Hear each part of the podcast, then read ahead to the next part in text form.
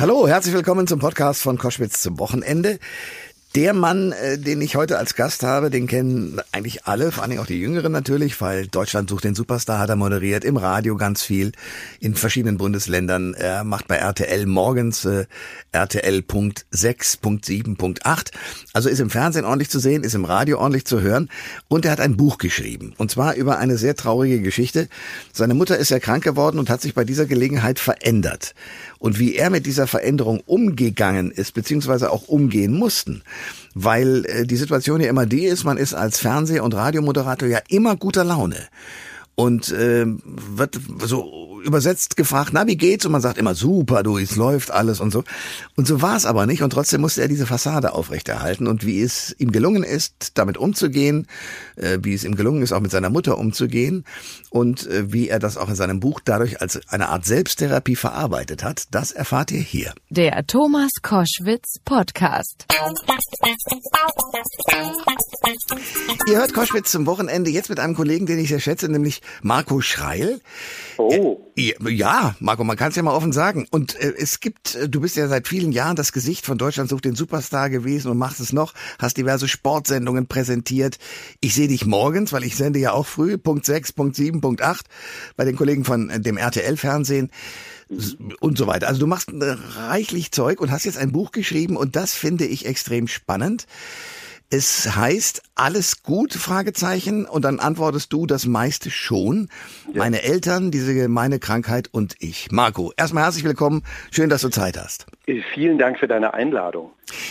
Diese gemeine Krankheit ist Chorea Huntington, eine erbliche Erkrankung des Gehirns, die deine Mutter bekommen hat. Was genau passiert mit einer Person, wenn sie daran erkrankt? Wie äußert sich das?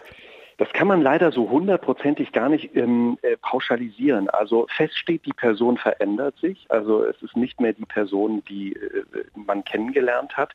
Und entweder wird sie sehr, sehr ruhig und geht in den Dementenbereich oder sie wird sehr, sehr aggressiv und geht in den Dementenbereich.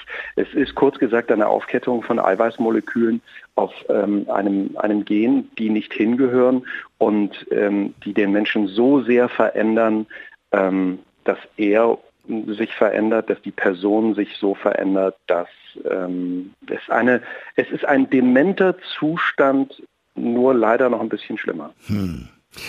Nun hat jeder eine Mutter und ist deswegen auch natürlich mit ihr sehr verbunden. Äh, du sagst aber, das ist eine besondere Beziehung zwischen dir und deiner Mutter gewesen. Ähm, wie, wie war die? Die Beziehung zwischen meiner Mutter und mir war, mh, mm, wir, wir waren ein Team. Also wir waren eine Einheit. Meine, meine Mutter und ich, wir konnten uns Sachen erzählen, die wir tatsächlich auch bis, bis mit ins Grab nehmen hätten können. Ähm, meine Mutter hat sich selbstverständlich fürsorglich um mich gekümmert. Meine Mutter hat mich beschützt. Die hat mich manchmal sogar begluckt, muss man sagen. Mhm. Und ähm, ich hätte für meine Mutter alles getan. Und äh, genau das ist der Punkt. Also diese Veränderung zwischen diesem Team hin zu gegeneinander. Ja, leider bringt das diese Krankheit auch mit sich, also Vertrauensverlust, ähm, so ähnliche Wahnvorstellungen, ähm, ähm, Interpretieren von Sachen völlig falsch, hat uns leider entzweit und hat eben auch dafür gesorgt, dass wir genau das nicht mehr erfüllen konnten gegenseitig und ich meine Mutter eigentlich schon viel früher verloren hatte, als dass sie von dieser Welt ging. Marco Schreil ist mein Gast bei Koschwitz zum Wochenende. Man kennt das Gesicht, man äh, unterschiedliche Sendungen, man kennt seine Stimme natürlich. Äh, sogar in unterschiedlichen Bundesländern wirkst du und hast du gewirkt. Ähm, du hast das Buch genannt, alles gut, Fragezeichen, das meiste schon. Das ist ja so der Klassiker auf den Fluren in Funkhäusern. Na, bei dir alles mhm. gut und dann äh, mhm. kommt meistens eine Antwort ja oder auch nein. Äh, aber warum hast du diesen Buchtitel so gewählt? Eben genau so, wie du es äh, sagst. Also weil ich wirklich in Zeiten, wo es mir richtig äh, schlecht ging. Im Übrigen waren das auch Zeiten, wo ich noch ähm, in, in, Hessen zum Beispiel gearbeitet habe, ne, bei einem uns gemeinsam bekannten Sender beim Hessischen Rundfunk HR1, ja. ähm, wo ich manchmal wirklich unerträglich war, weil ich ähm, nachts nicht geschlafen habe, weil es Anrufe gab, weil ich echt so viel in meinem Rucksack hatte und ähm, weil eben nicht alles gut war. Und wenn du das auf dem Gang oder auf dem Weg zum Bus oder zur U-Bahn gefragt wirst, dass jemand nicht kommt und sagt, hallo, guten Tag oder hi, schönen Nachmittag oder schönen Feierabend, sondern sagt so, na, alles gut, dass ich irgendwann dachte, ich kann ja jetzt nicht Ja sagen, weil es stimmt ja nicht. Und ich möchte eigentlich sensibilisieren, dass man diese Frage so nicht mehr benutzt und dieses Hey, how are you doing aus dem Englischen nicht einfach so übernimmt, sondern statt Hey, alles gut, doch lieber sagt, na, wie geht es dir? Diese Frage stellt. Oder wie war dein Wochenende? Oder wie geht es den Kindern? Oder eben auch, was macht deine Mutter, wie geht's deinem Vater und sich dann vielleicht auch Zeit nimmt für eine halbe Minute Antwort. Aber da, Marco, äh, forderst du ja was, was egal wie die Fragestellung lautet auf irgendwelchen Fluren, ja nie passiert. Also wenn du fragst, geht's dir gut? Und die Antwort ist ja, ja, natürlich, weil im, im Showgeschäft, wem erzähle ich das, geht's einem ja immer gut. Ähm, du kriegst es eben nicht hin, dass jemand sagt, ey, erzähl mal, was ist, was ist los? Deswegen, deswegen sollten wir, ähm, Thomas, vielleicht auch echt äh, diese, diese Fragen stellen, die du du und ich, die wir in unserer journalistischen Grundausbildung gelernt haben, das sind die sogenannten W-Fragen. Immer wenn ein W am Anfang ist, dann ist es eine wirkliche Frage, wo auch eine Antwort kommen kann, zu fragen, wie geht es dir? Wie geht es deinen Kindern?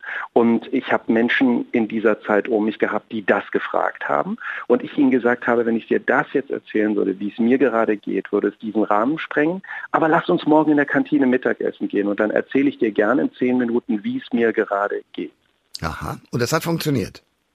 Das hat bei der einen oder dem anderen funktioniert, ja. Und natürlich, man überzeichnet und überspitzt ja alles in dieser Welt. Und so ist natürlich auch der Titel etwas überzeichnet und überspitzt. Und ich freue mich, dass wir über diese Frage oder über dieses, ähm, diese Floskel alles gut auch an dieser Stelle jetzt so sprechen. Eben, weil ich möchte, dass wir, dass wir zuhören. Und wenn wir eine Frage stellen, auch offen sind für eine Antwort. Markus Schreil ist äh, Moderator, macht viele Fernsehsendungen, ähm, steht früh auf, äh, moderiert, ist Journalist, ist aber auch natürlich Unterhalter und Buchautor. Das Neueste heißt Alles gut, Fragezeichen, das meiste schon. Und ich würde gerne ein bisschen erfahren, wie das denn war. Also ich meine, du bist einerseits im Beruf, ja, man moderiert, man ist morgens fröhlich oder auch nicht, aber hat die, die journalistischen und anderen Themen zu beackern. So, und jetzt hast du also Schwierigkeiten mit deiner Mutter, die ruft dich nachts an, äh, du musst äh, dich auseinandersetzen. Wie war denn diese Zeit? Also wie war denn die Veränderung, die du hast durchmachen müssen mit deiner Mutter?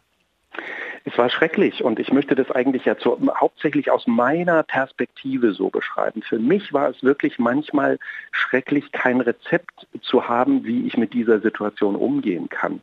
Weil ähm, äh, also Menschen, die jetzt zuhören, die ähm, Eltern, Oma, Opa, sonst wen haben, die ähm, äh, mit Demenz gezeichnet sind, die wissen, da kommen Situationen, die kannst du dir so nicht malen, die kannst du so nicht vorplanen. Und diese Situationen, die haben mich selbstverständlich kurz vor einer Sendung, ob jetzt im Radio oder im Fernsehen, während einer Sendung im Radio, wo du blöderweise mal ans Telefon gehst, erreicht.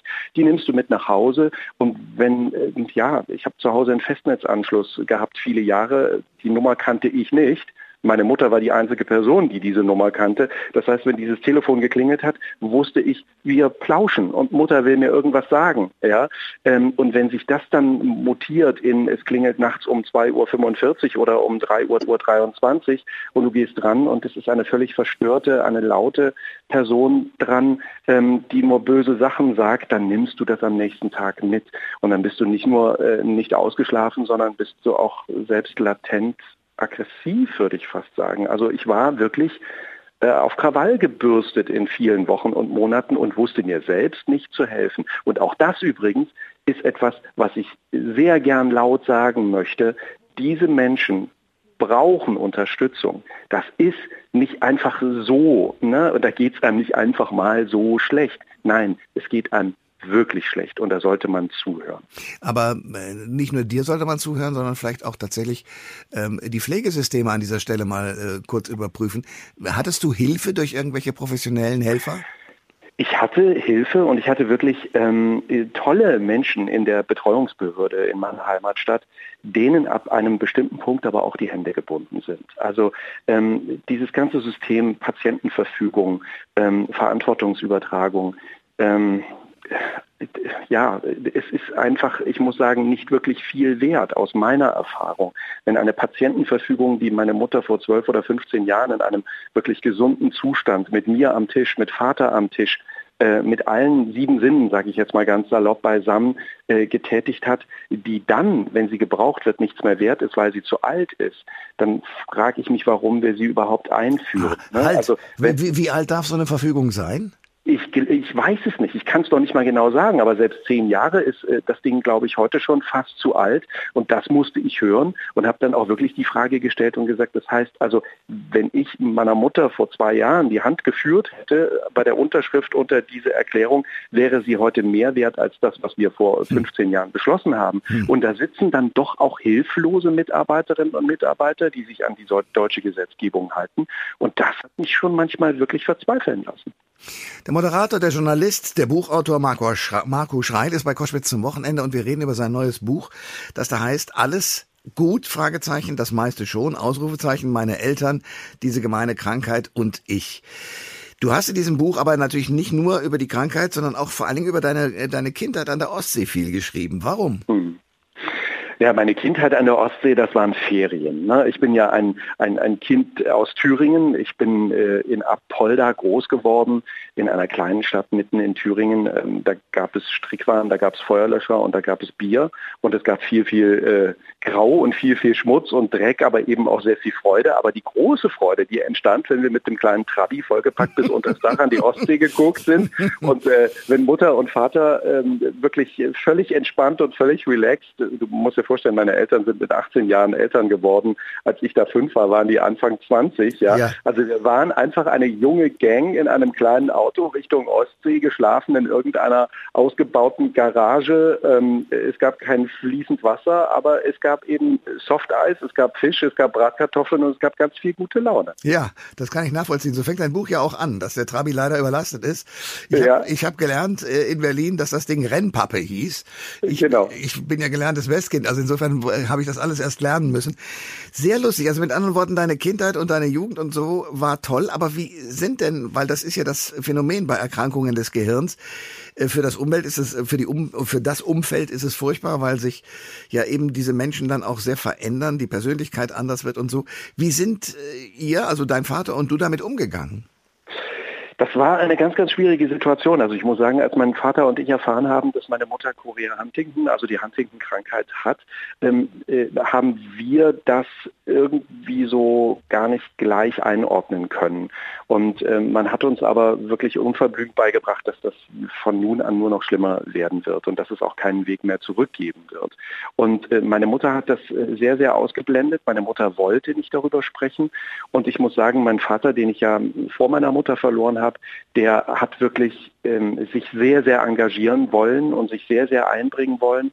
Ähm, ich weiß, dass er irgendwie gesagt hat, das wird sehr schwer und eigentlich möchte ich so nicht in die Rente gehen äh, mit so einer Frau an meiner Seite. Aber er hat dann im selben Atemzug auch gesagt, aber ich möchte das machen. Ich möchte Mutter versorgen. Ich möchte für sie da sein und ich möchte, dass sie eine, eine schöne letzte Lebenshälfte hat, soweit ich das möglich machen kann. Das ist ihm nicht gelungen. Also meine Eltern mussten sich dann auch leider auf der Zielgeraden, wo beide gelebt haben, noch ähm, trennen. Und ich habe das leider auch nicht hinbekommen. Also ich lebe 400 Kilometer äh, weg von meiner Heimat. Das sind so vier Autostunden, die man da irgendwie absolvieren muss. Und ich habe diese vier Autostunden ganz häufig von ganz früh am Morgen bis vormittags absolviert, um dann vor verschlossener Tür zu stehen und äh, nicht reingelassen zu werden, weil meine Mutter eben schon eine sehr, sehr erkrankte Person war und äh, mit Chorea gezeichnet war. Marco Schreil ist mein Gast bei Koschwitz zum Wochenende. Du hast dieses Buch geschrieben, hast darüber nachgedacht und aufgeschrieben, wie das so war, wenn man sich auf dem Flur trifft und äh, eigentlich ja oberflächlich nur fragt, wie geht's dir oder äh, was ist los oder naja, nach dem Motto, ähm, mir geht's eigentlich ganz ordentlich, aber man redet nicht wirklich drüber und hast über diese Krankheit geschrieben. Für wen hast du denn das Buch geschrieben, als du dich hingesetzt hast? Das ist eine tolle Frage aber eine sehr, sehr schwere Frage, sie zu beantworten. Also da kommen viele Sachen zusammen. Ich brauchte einige Zeit, um mit all dem, nenne ich es jetzt mal, klarzukommen, um all das irgendwie zu verarbeiten. Mir ging es wirklich schlecht nach dem Tod meines Vaters, aber mir ging es auch richtig schlecht nach dem Tod meiner Mutter, weil ich gemerkt habe, ähm, bei meinem Vater, der ist mit, ähm, der, der ist mit einem kaputten Herzen von 0 auf 100 umgefallen, während hm. ich im Flieger saß und nach Mallorca geflogen bin. Und wir haben vor, der, vor dem Start gesprochen und wir konnten danach nicht mehr reden. Ähm, aber meine Mutter, das war so ein schleichender Prozess über Jahre. Und ich brauchte Zeit, es zu verpacken. Und dann habe ich irgendwann gedacht, ich muss es berichten. Ich muss es berichten, um es runterzuschreiben, um meine Seele zu erleichtern. Ich möchte es gern berichten, um diese Geschichte einer Frau, die sich so verändert, zu erzählen, um auch Menschen, die ähm, mit Betroffenen dieser Erkrankung äh, leben, irgendwie eine Lobby zu geben. Ich habe auf dem Weg des Schreibens Menschen getroffen, die es einfach verdient haben, gehört zu werden und die es verdient haben, eine, ja, ähm, tatsächlich eine Lobby zu haben und dass noch viel zu wenig Aufmerksamkeit darauf gerichtet wird.